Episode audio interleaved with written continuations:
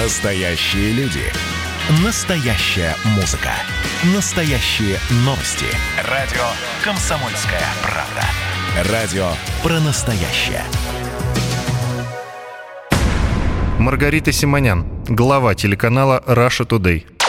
Меня очень позабавил комментарий, что вот это голосование, это же на самом деле не по Конституции, а на самом деле это за или против Путина. И вот как вот здорово, там оппозиционный человек говорил, как здорово, что получается против Путина у нас там 20% человек. Ну, если это так, если действительно это голосование, это голосование не по поводу Конституции, а по поводу лично Путина, то я хочу расстроить людей, потому что предварительные результаты этого голосования говорят о том, что это лучший результат Путина за все 20 лет его президентства просто погуглите предыдущие результаты. Маргарита, и какую из поправок лично вы считаете самой важной? Для меня, конечно, самой важной была та, которая касается возможности Путина баллотироваться снова. Миллениум Путина. Часть первая.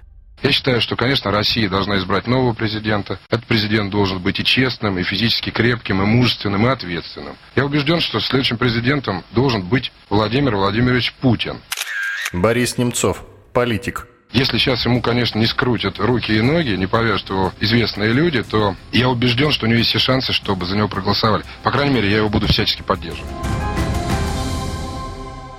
Путин приехал в «Комсомольскую правду» в конце мая 99 года. Владимир Сунгоркин, глава издательского дома «Комсомольская правда» когда он даже не был премьер-министром. Он был главой ФСБ, недавно назначенным, и одновременно он был секретарем Совета Безопасности. Это было очень такое необычное явление. Тогда же очень быстро все менялось. Незадолго приезжал предыдущий глава Совета Безопасности, а время было такое более развязное, чем сейчас. И предыдущий глава Совета Безопасности, он сказал, ребят, я с вами обо всем поговорю, это был Кокошин, фамилия его была, но давайте без записи.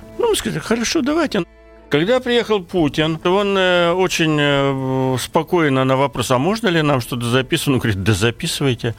И э, весь разговор при этом он ничего там не мэкал, не бэкал, не делал круглые глаза, не говорил, что ой, это вот нельзя, вот это только для вас. Он спокойно кучу вещей нам интересных рассказал, в том числе про свою личную жизнь. Конечно, это была другая эпоха. Но он, например, говорил, вот у меня вся семья сейчас в Питере, я по выходным туда летаю. Мы ему спрашиваем, уважаемый, уважаемый, наверное, летаете на своем самолете ФСБ и Совета Безопасности? Он говорит, да нет, я, это же частные поездки, я летаю эконом-классом. Мы не поверили. Он говорит, ну хорошо, я вам тогда вот, когда полечу, вы приходите, посмотрите.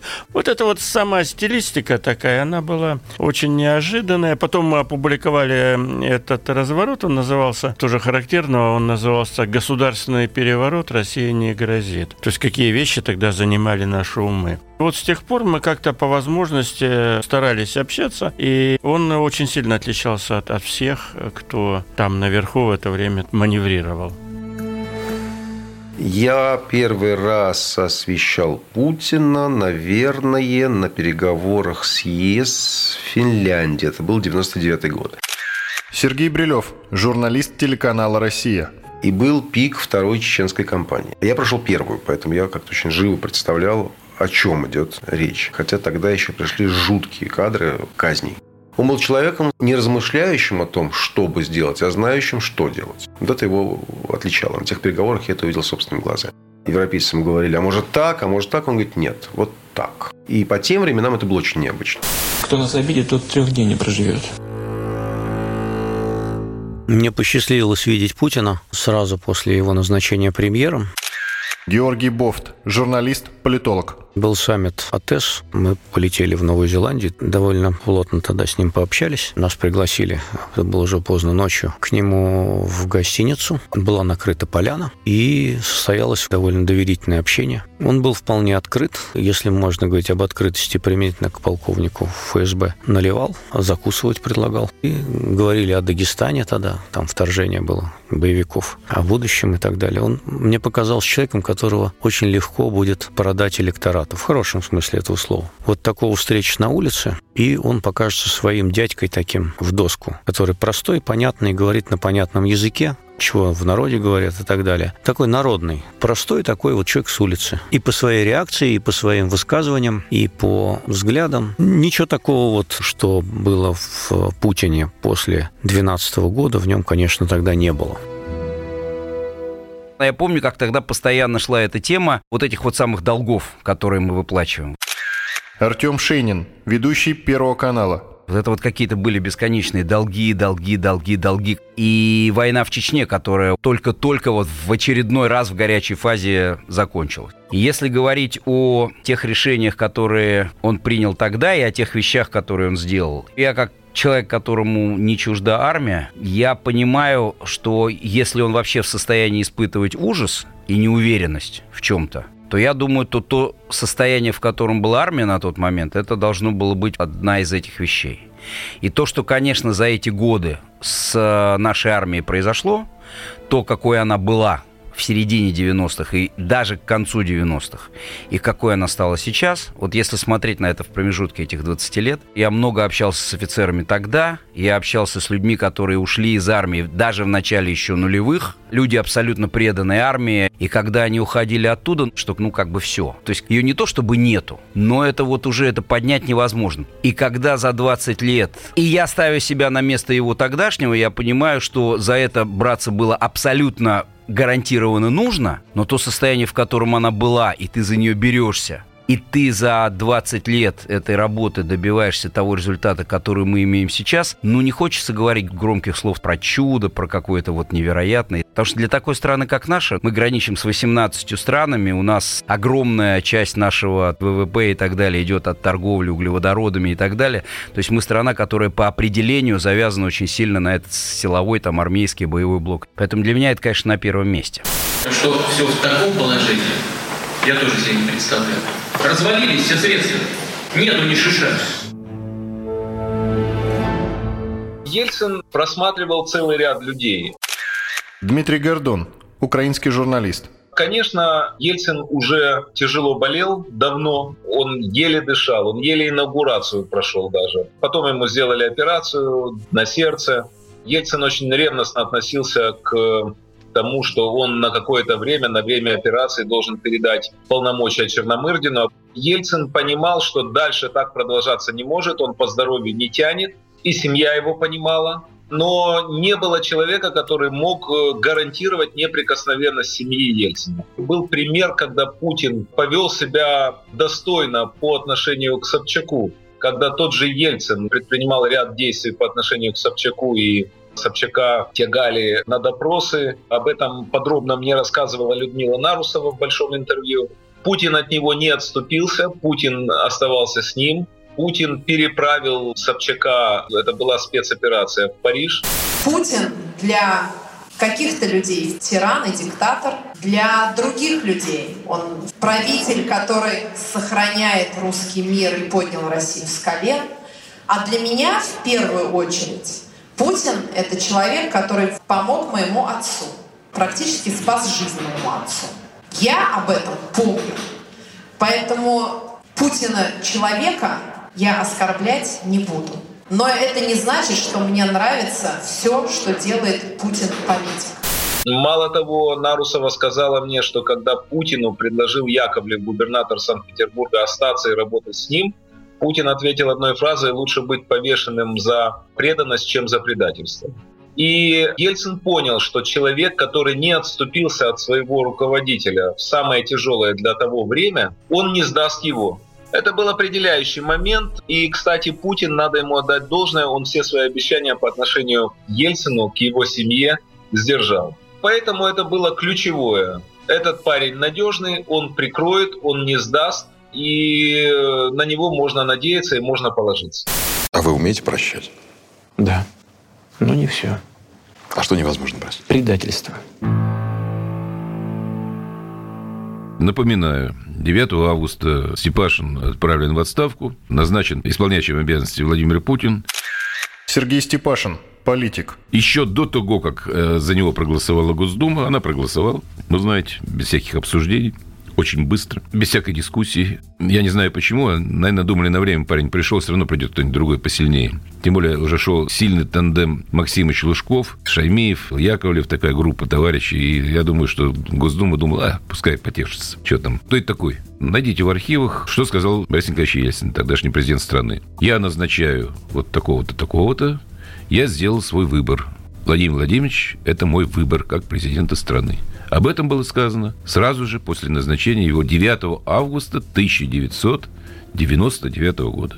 Другое дело, что у Ельцина срок-то заканчивался по весне 2000 года. И вот это решение о досрочной отставке назначении исполняющего обязанности президента, это был уже другой шаг. Я, кстати, о нем знал.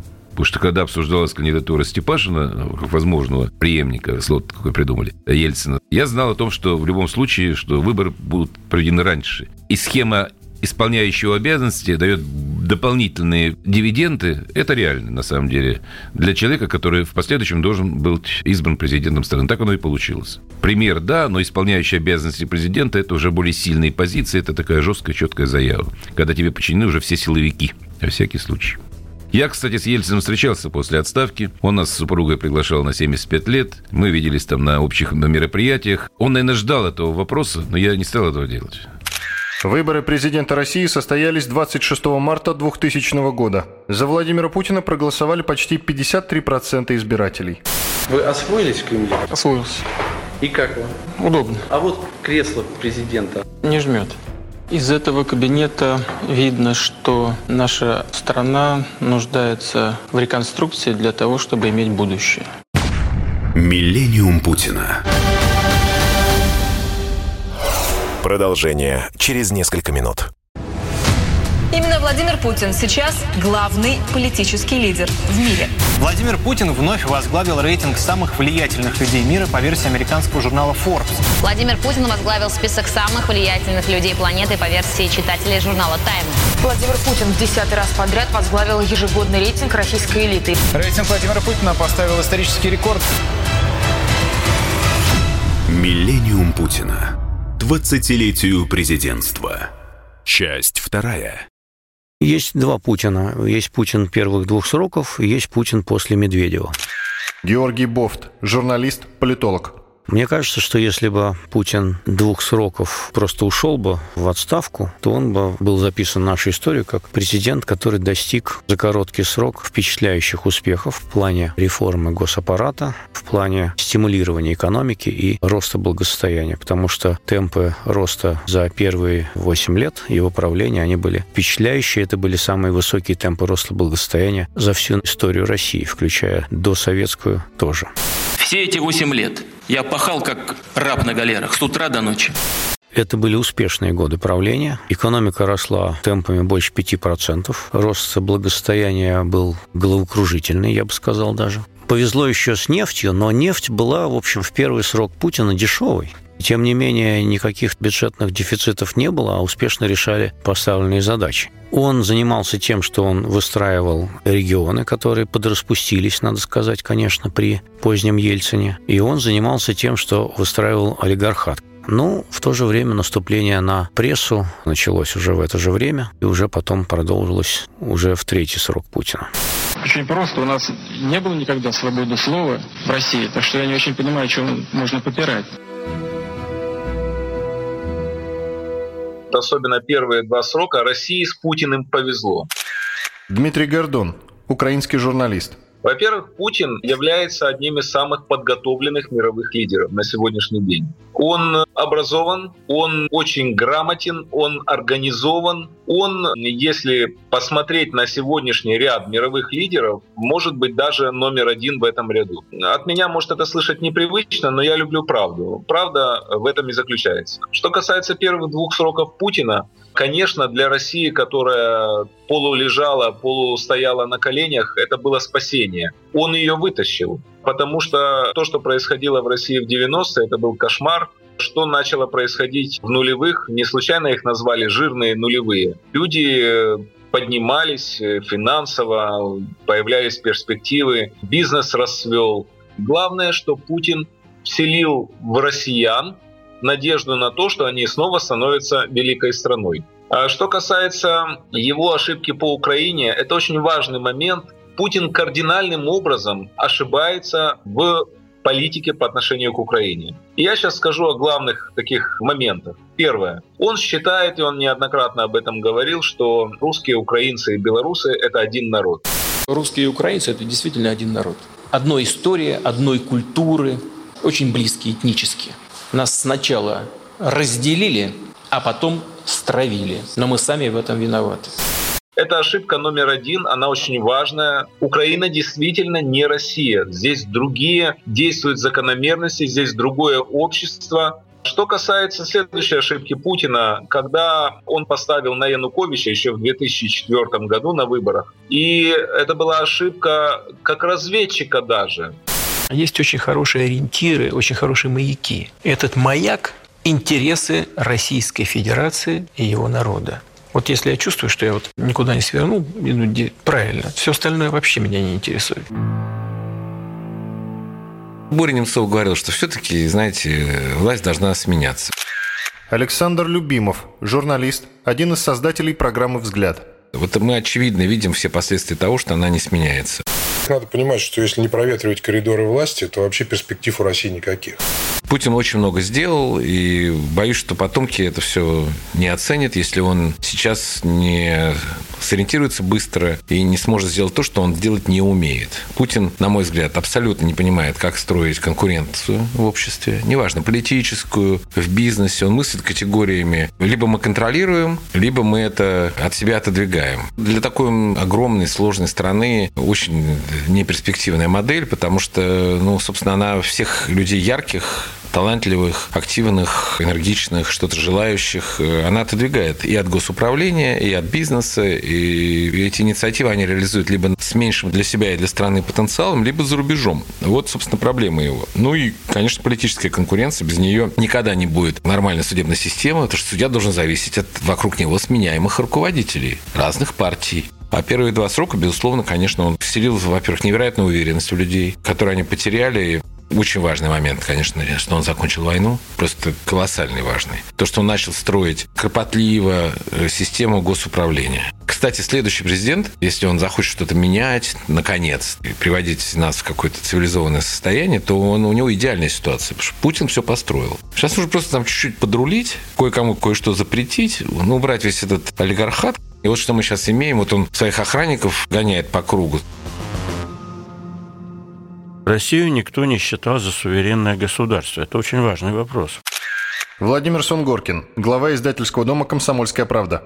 Когда он возглавил страну, никаких шансов вообще всерьез рассуждать об участии России всерьез в каких-то международных делах, тогда этой ситуации просто не было. Ну, есть у нас ядерное оружие, черт с ним, оно скоро развалится. Страна была к 99 году, когда он стал премьером, страна была наводнена, ну, грубо говоря, американскими агентами влияния все ключевые назначения, там, премьера или преемника. Ельцин согласовывал с американцами. Он так жил. Мы так жили. Мы были должны выше крыши и американцам, и Всемирному банку, и кому мы только не были должны. И мы зависели от них. Это же было реально. Дефолт 98 -го года стал спусковым крючком дефолта стало то, что России не дали 3 миллиарда долларов взаймы. Вот не дали эти три, они пришли, но позже. И из этих трех миллиардов долларов, которых нам не дали, страна объявила дефолт по всем своим обязательствам. Поэтому, конечно, какая к черту там была иностранная политика? Это первое. Второе, Путин, придя к власти, был очень лоялен международным, так сказать, обязательствам, международным союзом. Он очень хорошо относился к американцам. Очень хорошо. Он всерьез обсуждал идеи, а не войти ли нам в Евросоюз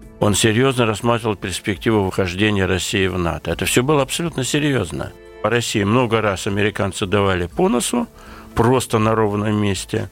Много раз показывали, что мы тут не, не имеем права ничего, никаких решений принимать. После того, как мы много хорошего делали, мы их поддержали после башен-близнецов, мы давали им возможность садиться на наших аэродромах, когда они делали свое вторжение в Афганистан. Они же в Афганистан шли не только с юга, но через территорию России. Это сейчас невозможно представить. Мы в Ульяновске для них базу сделали. После всего этого, значит, американцы нам показали, где наше место, в одном ситуации, в другой. После этого седьмой год, знаменитая Мюнхенская речь. И вот здесь пошло мы набирали силу, мы модернизировались, мы очень много что делали для того, чтобы получить суверенитет. Нам помогла цена на нефть. И, конечно, сама вот эта вот вся ситуация, она его утаскивала в международку, так сказать, что мы должны занять присущее нам место. Если кем-то принято решение уничтожить Россию, тогда у нас возникает законное право ответить. Да, для человечества это будет глобальная катастрофа для мира будет глобальная катастрофа. Но я все-таки как гражданин России и глава российского государства тогда хочу задаться вопросом, а зачем нам такой мир, если там не будет России? Послушайте, я не знаю, почему вы считаете, что он опирается на международную политику больше, чем на внутреннюю. Сергей Брилев, журналист телеканала «Россия». Он многое в международной политике делает потому, что он смог страну вновь собрать. В 99 году, э, когда Россию называли несостоявшимся государством, ты, конечно, с этим спорил, но понимал, что несемся мы куда-то вообще непонятно. В 1999 году казалось, что карта от мыса Дежнева до Калининградской области скоро превратится в анахронизм. А она не превратилась, наоборот. Поэтому я бы не сказал, что вот есть там Путин международник, Путин внутренний, и что он там предпочитает чему-то чему. Нет, нет. На самом деле мы тут писали интервью с Николаем Ивановичем Рожковым, он очень хорошо сказал, мне говорит, Путин не брат, не сват, не кум. Поэтому я могу сказать, совершенно не рассчитывать от него на какие-то фаворы. Вот главное достижение, он сохранил страну. Это так. И сегодня Путин находится в драматическом положении. Александр Проханов, писатель. Ну, Беслан, конечно, драма. И Нортос – драма. Но в результате этих терактов выстояло государство. А террористы были один за другим уничтожены. Мы доказали, что Россию нельзя поставить на колени. Но сейчас я прежде всего хочу обратиться к родным и близким тех, кто погиб. Мы не смогли спасти всех. Простите нас. Но драма сейчас у Путина. Россия остановилась в развитии. Тогда было триумфальное шествие, а сейчас она остановилась в развитии. А самолет, если он не летит, он падает. И страна, если она не развивается, она распадается. И огромная задача пройти этот страшный период, когда солнце Крыма начинает меркнуть, уже померкло. Величие Путина должно быть подтверждено тем, как он проведет Россию. Но из того, что я сказал прежде, он этим уже велик. Он создал новое государство российское – и провел его, и укрепил, и ведет его через все препоны международных отношений. Он создал русское оружие, новую русскую дипломатию. Россия движется вот этими синусоидами, то она взлетает, то падает даже не до нулевой черты, а туда выходит в запредельную тьму. И опять из нее восстает. Мы находимся на восходящем периоде русской истории. Мы вырвались из этой черной дыры 90-х годов. Мы идем вверх. Разными темпами идет вверх мы пройдем это игольное ушко. Я бы хотел, чтобы это сделал президент Путин. Если ему это не удастся, это сделает кто-нибудь другой. Миллениум Путина. Продолжение через несколько минут. Российской Федерации это сон Путина. Наш народ достоин более честного, более приличного, более достойного правителя. Владимир Путин развернул Российскую Федерацию от того пути, куда ее повернул Ельцин. Путин это еще не вся Россия. Миллионам людей, миллионам, уверяю вас, стыдно за происходящее. Раз, два, три! Путин, уходи! Раз, два, три! Путин, уходи! Он, наверное, лучший правитель России за многие века. Миллениум Путина. 20-летию президентства. Часть третья. Путин, он совершил крупную ошибку, ему надо уходить в отставку. Борис Немцов, политик. Что касается оппозиции, то он очень труслив, он очень боится оппозиции. Слово «боится» в отношении президента, мне кажется, просто неправильно. Александр Любимов, журналист, один из создателей программы «Взгляд» потому что мы уважаем его, и он руководитель нашей страны, и он для меня не просто Владимир Владимирович Путин, а это президент моей страны. Поэтому даже если мы задаем вопрос, боится он или не боится, мы уже в какой-то степени делаем что-то против своей страны. Поэтому я бы так не сказал. Я думаю, что в его арсенале средств просто нету умений создавать конкуренцию. Посмотрите, они же не закрывают эхо Москвы, хотя там люди его называют не знаю, можно ли это делать на радио «Комсомольская правда», но на радио «Эхо Москвы» можно говорить, что да он Путин говно. Вот интересно, вот вы сейчас, если этот кусочек оставите, вот вам позвонят с надзора или нет? На «Эхо Москвы» Гонопольский это исполняет каждое воскресенье. Вот у меня есть свои счеты с товарищем Путиным. Если суд в Гаге будет над ним, я туда поеду. Я, может, даже речь подготовлю. Ну как это? Это разрешено? Почему? Задумайтесь. А потому что вот очень хорошо показывает, что наша оппозиция, она вот такая. Ну это же несерьезные люди. При всей своей закрытости, при всей прагматичности, Путин человек, э, принимающий многие вещи близко очень к сердцу. Владимир Сунгоркин, глава издательского дома «Комсомольская правда». Поэтому любые вот такие крупные наши, ну, скажем так, неудачи, они все через его сердце проходят. Его по-разному рисуют. Оппозиция эдаким рисует, лоялисты эдаким. Но можно не сомневаться, ну, за 20 лет я достаточно много его имел возможности наблюдать в не совсем официальных ситуациях. Он переживает. Это очень важный момент. Он искренне переживает все, что до меня доходит, в руки попадает, я все стараюсь отработать по полной. Прагматичный раз. Второе, очень верен всяким правильном смысле слова понятиям, каким должен быть правильный пацан. Ленинградская улица меня научила одному правилу. Если драка неизбежна, бить надо первым. Это все идет из детства, из юности. Он должен быть таким, таким, таким. Держать слово, стараться помогать всем. Это, кстати, для него дикая нагрузка, потому что он реально, вот я когда читаю всякие там гадости в его адрес, их сейчас с этим у нас богато, да, он реально очень много работает. Никто так не работал, как Путин. Или вот помните, я вот ляпнул там по поводу того, что будем там мочить там где-то. Мы будем преследовать террористов везде. В аэропорту, в аэропорту. Значит, вы уж меня извините, в туалете поймаем, мы и, и в сортире их замочим. Да. Я в Питер прилетел и так, в расстроенных чувствах. Меня приятель спрашивает, ты чего так грустно? Я говорю, ну, как-то ляпнул чего-то, вот, видимо, не кстати. Неприятно. Не должен я, попав на такой уровень, так языком молоть. Он говорит, ты знаешь, я вот сейчас в такси ехал, и таксист говорит, что-то там, мужик какой-то появился. Правильные вещи говорит. Собственно, он и делает то, что он умеет. Не бывает идеальных людей. Александр Любимов, журналист, один из создателей программы «Взгляд». Вот вы бы стали президентом, вы бы на этом посту создали бы Россию так, как вы ее видите. Вот, собственно, и все. Он, он так сделал. Если взять его биографию, может быть, она даст ответ на ваш вопрос, что самая неуспешная его деятельность связана с ситуацией, когда он должен был конкурировать с более сильными оппонентами, потому что он проигрывал. Я имею в виду выборы Собчака. То, как они проиграли выборы с ним в 95 году, меня шокировало честно говоря. Я не понимал, как можно было так быстро уступить коммунистам, Яковлеву, который, собственно, работал с Собчаком. Это очень было странно. Вы хотите, чтобы у нас по площадям бегали десятки таких Саакашвили? И вы хотите, чтобы такие Саакашвили дестабилизировали ситуацию в стране? Э, вы хотите, чтобы мы переживали от одного Майдана к другому? Чтобы у нас были попытки государственных переворотов?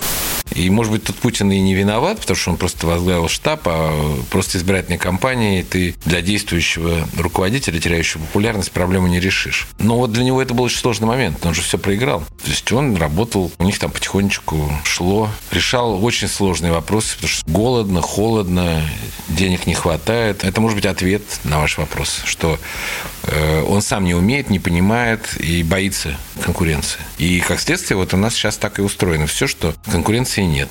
Ну, я имею в виду нормальной конкуренции. У нас конкуренция силовая, феодальная. Он не только любит Россию.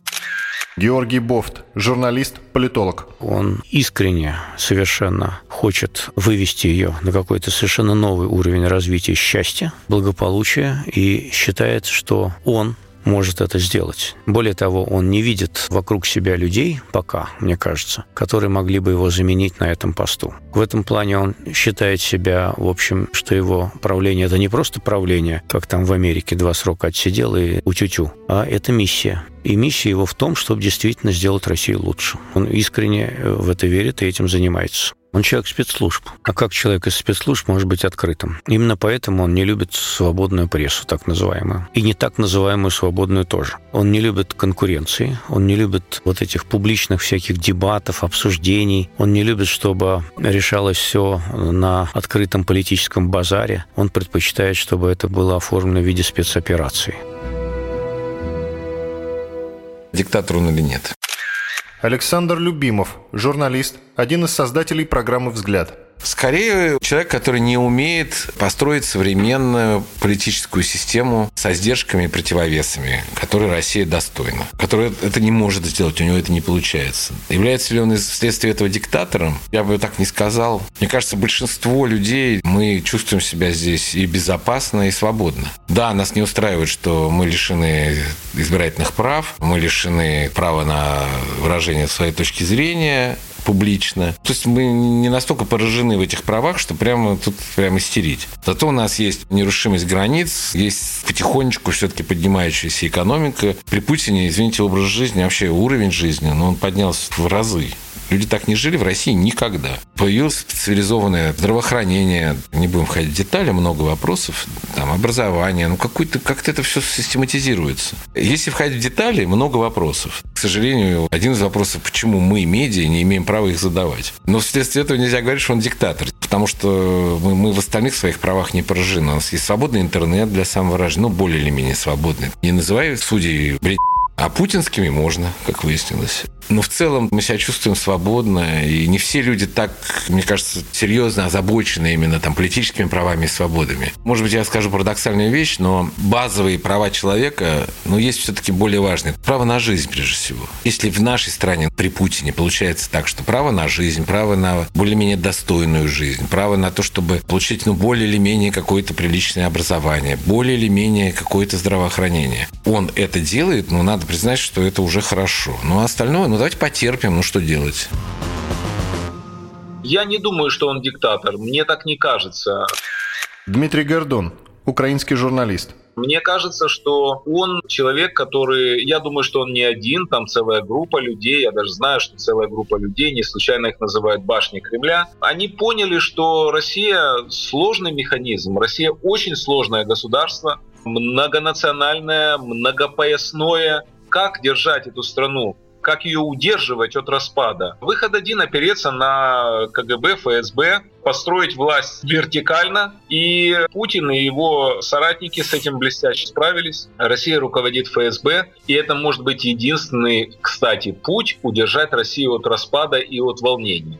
Диктатор ли он? Нет, я не думаю. Он технологичный человек, который создал эту систему и который успешно ей руководит. Причем мне кажется, что если не будет Путина у власти, все это может посыпаться, потому что он является гарантом неких соглашений и баланса интересов. Путин один из самых подготовленных, образованных, опытных государственных лидеров планеты.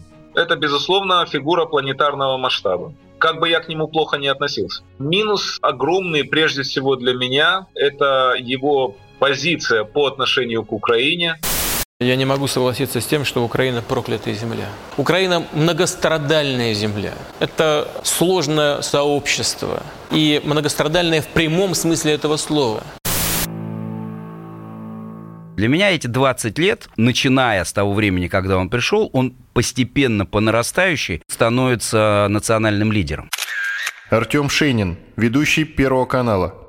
И парадокс заключается в том, что и люди, которые его любят, и которые ему сочувствуют, и себя с ним ассоциируются, и многие из тех, кто его критикует, и кто его не любит, и кто его отрицают, сходятся во мнении, что он все равно национальный лидер. Просто одни говорят, что да, такой нам нужен, и это хорошо, и это правильно, и это позитивно, а другие говорят, ну вот он и есть там источник проблем и так далее. Я думаю, что он, даже будучи премьер-министром, конечно, оставался национальным лидером по внутреннему своему ощущению. Одни критикуют за то, что слишком далеко пошли, другие говорят, что надо было дальше пойти.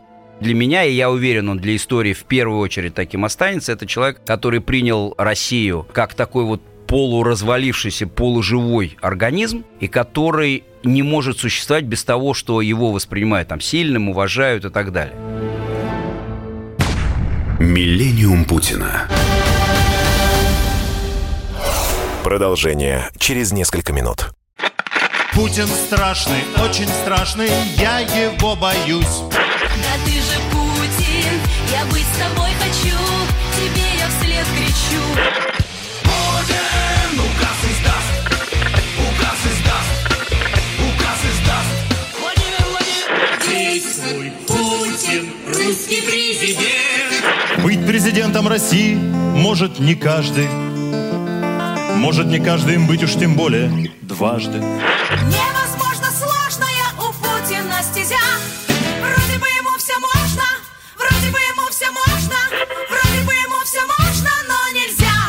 Миллениум Путина. 20-летию президентства. Часть четвертая. Он недобрый человек, я думаю, хотя он склонен к сентиментам. Николай Сванидзе, историк, журналист. Он, там, скажем, может давать искренне прочувственную реакцию при виде, там, скажем, маленьких детей или там маленьких собачек, зверюшек каких-то. Это хорошо, на мой взгляд. Это хорошо. Я это со стороны жесткого мужика всегда одобряю. Когда мужик там может э, э, прочувствоваться при виде там маленького тигренка или, или щеночка. Тем более маленького мальчика или девочки. Это хорошо, это нормально. Здесь это о человеческих реакциях. Но назвать его добрым, нет, я бы не стал. Ну а злым?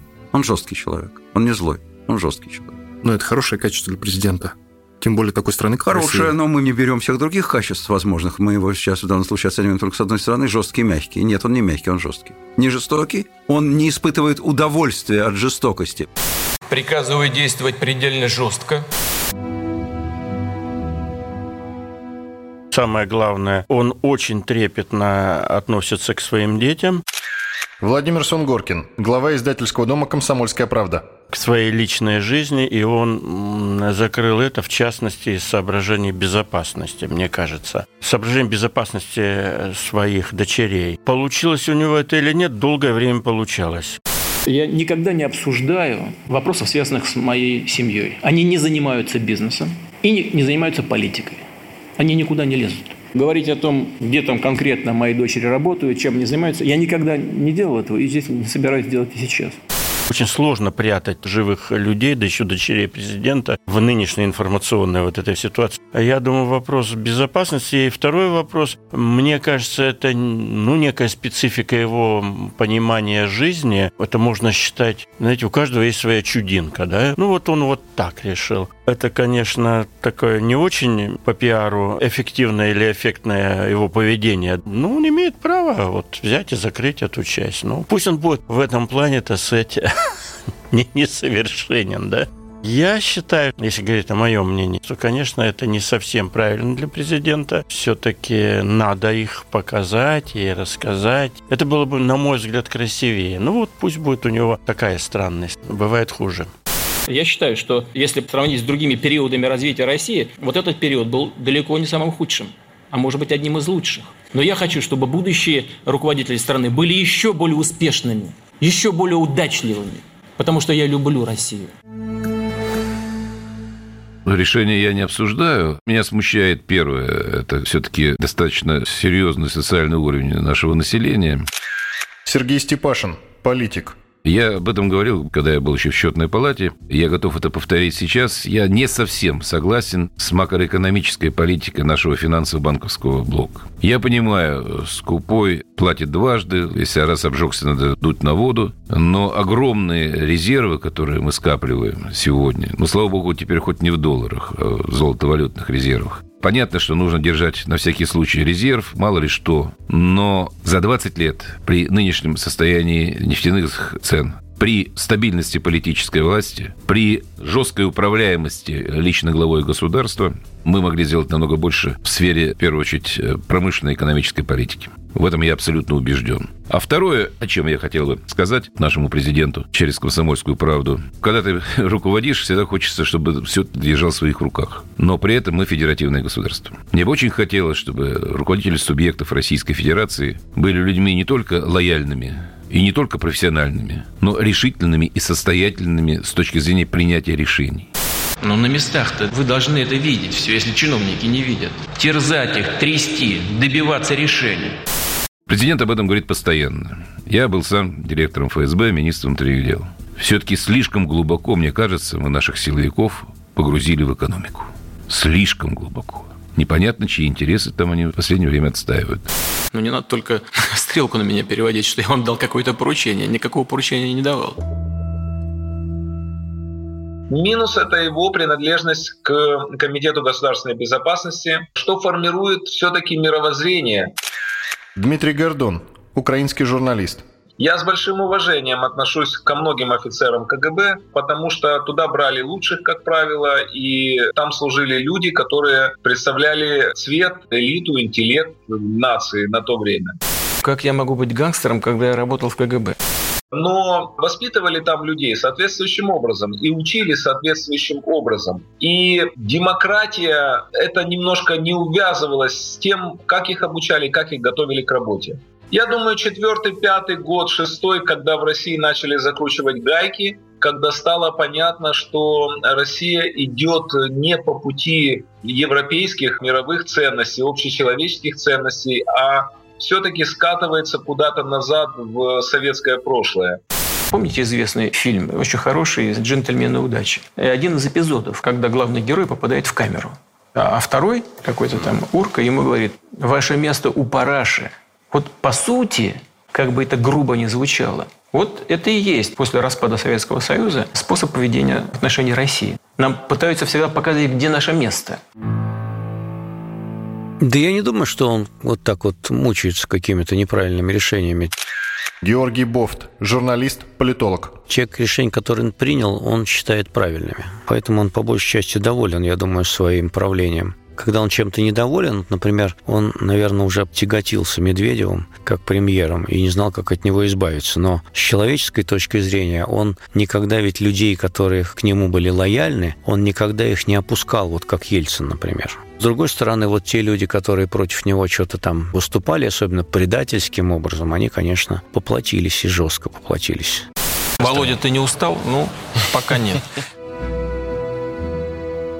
Он думает о том, кто придет вместо него. Это факт. Сергей Степашин, политик. Надо 10, 15, 20 лет быть у власти, чтобы понять, почему ты себя так ведешь. Я думаю, что он прекрасно понимает, давайте тоже откровенно скажу, он прекрасно понимает, что вот э, такой уход без того, что ты оставишь в тылу и в экономике, и в политической сфере, и не только первое лицо, и в партийной, для нашей страны, которая всегда эти уходы переживала крайне тяжело, нас кровищей, ни к чему. И даже вопрос не его личной безопасности, о чем многие поговорят, о чем вы, наверное, вы тоже подумали, не спросив и меня. Я думаю, он об этом не думает. Все-таки он хочет оставить фактор очень серьезной стабильности. Я никогда у него об этом не спрашивал, да и не буду, потому что я думаю, что мне не ответит. Времени на раскачку у нас нет. Надо действовать. Миллениум Путина. Курск, Беслан, пожалуй, два эпизода, за которые он переживает. Георгий Бофт, и это были трудные решения, он признавался в этом. Наверняка были еще какие-то решения, о которых мы не знаем даже. Ну, вообще, вот с терактами там были целый ряд трудных решений, наверное. Скажите, что случилось под лодкой Курск? Она утонула. Он ответил, утонул, я скажу, не знаю. Сергей Степашин. Я думаю, он хотел получить полную информацию, ведь ему тоже врали. Ну, а то, что приехал, вы же видели встречу. Он приехал. Брежнев бы не приехал. Он в Новороссийск не приезжал. Хрущев бы не приехал. Я ж не говорю про Андропова. Он приехал. Давайте вот говорить о том, не почему не приехал тогда, а почему приехал. И с тем же самым Курском Артем Шейнин. Да, многие говорят про вот эту вот реакцию, что случилось с лодкой, она утонула. Слушайте, но я уверен, что у него комок в горле стоял. Внутренний комок. Во время катастрофы Курска Александр Проханов. Я не могу забыть, как по всем каналам звучала эта песня «Любе». Там за туманами. Ждет Камчатка, ждет Кронштадт, своих ребят. Такая песня, все рыдали. Мы в семье не могли бы слушать. Я вот сейчас с вами, у меня тоже слезы наворачиваются на глазах. И вернемся, мы, конечно, доплывем. И улыбнемся, и детей к груди прижмем. Там за туманами, вечными пьяными, Там за туманами песню допоем. В русской истории очень часто беда, кромешность превращается в свет. тьма превращается в свет. И гибель Курска, это темная, страшная смерть, эти черные рассолы, она соединила народ. И недаром один из погибших моряков, он из этого черного рассола страшного погибая, послал записку. Там было написано «Не надо отчаиваться». Это был завет. Он, погибающий, когда эта вода черная страшная подступала уже к ноздрям, он написал записку не о себе, а к нам всем. Не надо отчаиваться. И мы не отчаялись. И Путин, которого упрекает за то, что, когда спросили, «А где что курс, а лодка утонула, он поехал туда, на эту базу. И он вошел вот в этот дом офицеров, где собрались вдовы, матери, сестры. Это рыдание, вопли, стенания. И он вошел туда. Один вошел. Он был белый, как мел тогда. И все это на него обрушилось. И он это взял на себя. И с этого момента он стал президентом. Там за туманами, вечными пьяными, Там за туманами песню допоем. Миллениум Путина.